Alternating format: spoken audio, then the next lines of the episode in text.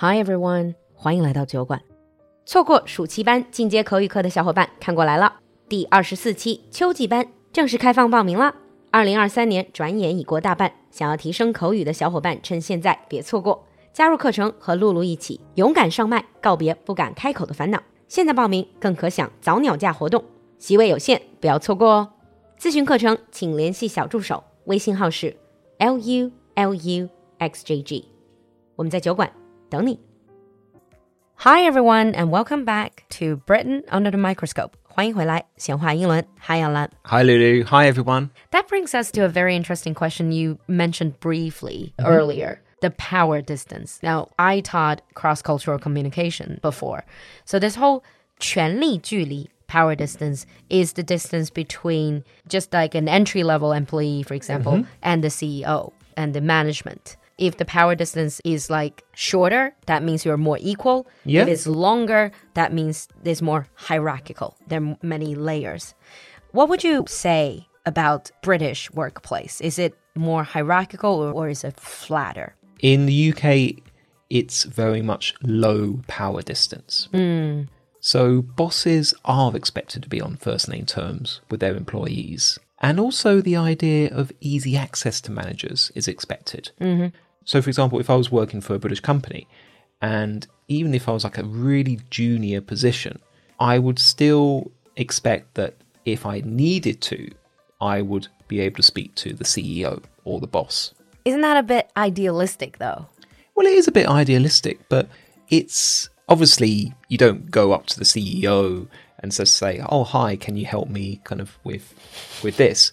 No, but it's the idea that it's expected that they cannot just say no. They'll think of an excuse maybe, but they can't just say no. I think the expectation is people who are actually in senior management position, they should see themselves as part of the team Yeah. instead of superior Exactly. to people. And with a low power distance, it's there is a certain degree of personal charisma that comes mm. into it.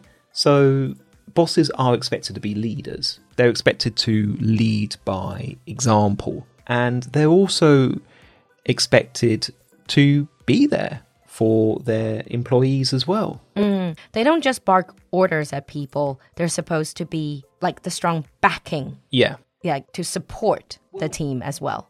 A term that you might hear in English is first among equals. First month. Oh, okay. First month equals. I see. So, yeah, you do have a little bit more authority because of your position, but just relying on your position is not enough.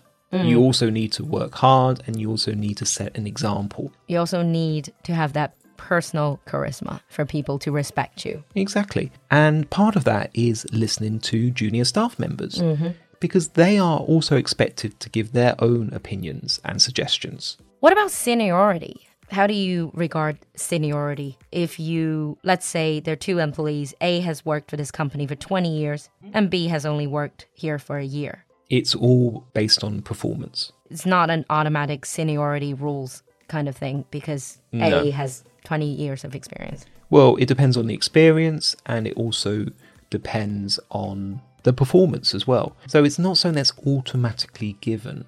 And this is a big thing in the UK around recruitment exercises. So when you recruit people, it's you don't, for example, share things like age. Yeah, I think you get sued, right? For Yeah. age discrimination, for Exactly. ageism. Yeah, but that's another whole other topic. Yeah. Moving away from this really heavy topic about hierarchy and power distance. Mm-hmm. By the way, what we're saying is the generalized version. Obviously, there are specific companies or specific industries that are very different. Well, yeah, they have their own company culture. Yeah, some industries can be very hierarchical Yeah. wherever they are. So let's move on to a more, let's say, visible part, which is dress code. Oh, yeah.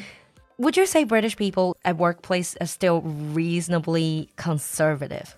Mm, very much so. It's what we call business casual. Mm-hmm. So, for example, wearing a shirt and shoes and trousers, if for men, Blazer, yeah, mm. blazer maybe, skirts and trousers for women. Jeans are not worn in an office. Is it one of those like if you wear jeans, people will have some thoughts about negative thoughts about you, or is it just Well, like unspoken rule? it's in many companies, it's just not allowed to wear jeans. Not allowed. Yeah. Wow. I guess unless you're like directly client facing Yeah. in some specific specialized industries, right? But similar with jeans, shorts, Shorts are not t-shirts, acceptable. trainers are generally not acceptable by anybody. Oh, trainers. So like sports shoes. Can't wear them. Oh, Not allowed to wear them. I see. I feel so much better about my dress code, which is at a university we don't really have a dress code. Yeah. But in the UK, it's still very much a dress code. I always think it's better to be overdressed rather than underdressed. That's true. I completely agree with Alan on this. It's better to be overdressed rather than underdressed, which means if in doubt, always try to be more formal. Yes. Because if you're just more formal and everyone else is more casual, then all they're going to say is like, wow, you look smart today. But if you're the only casual dresser among a bunch of people who are completely suited up, you're going to feel so out of place, unless you're the boss. Yes. Better to be overdressed rather than underdressed. Mm. As we're coming to the end of this topic, we talked about all these serious stuff. Let's talk about socializing. okay. Yeah. When every time I go to London or when I was living in London, it was so common to see in a pub. Yeah. Like after four, five, six, around the time that people get off from work, mm-hmm. you see a bunch of people wearing suits or business gear. They obviously came from directly from the office. They're Yeah. obviously colleagues.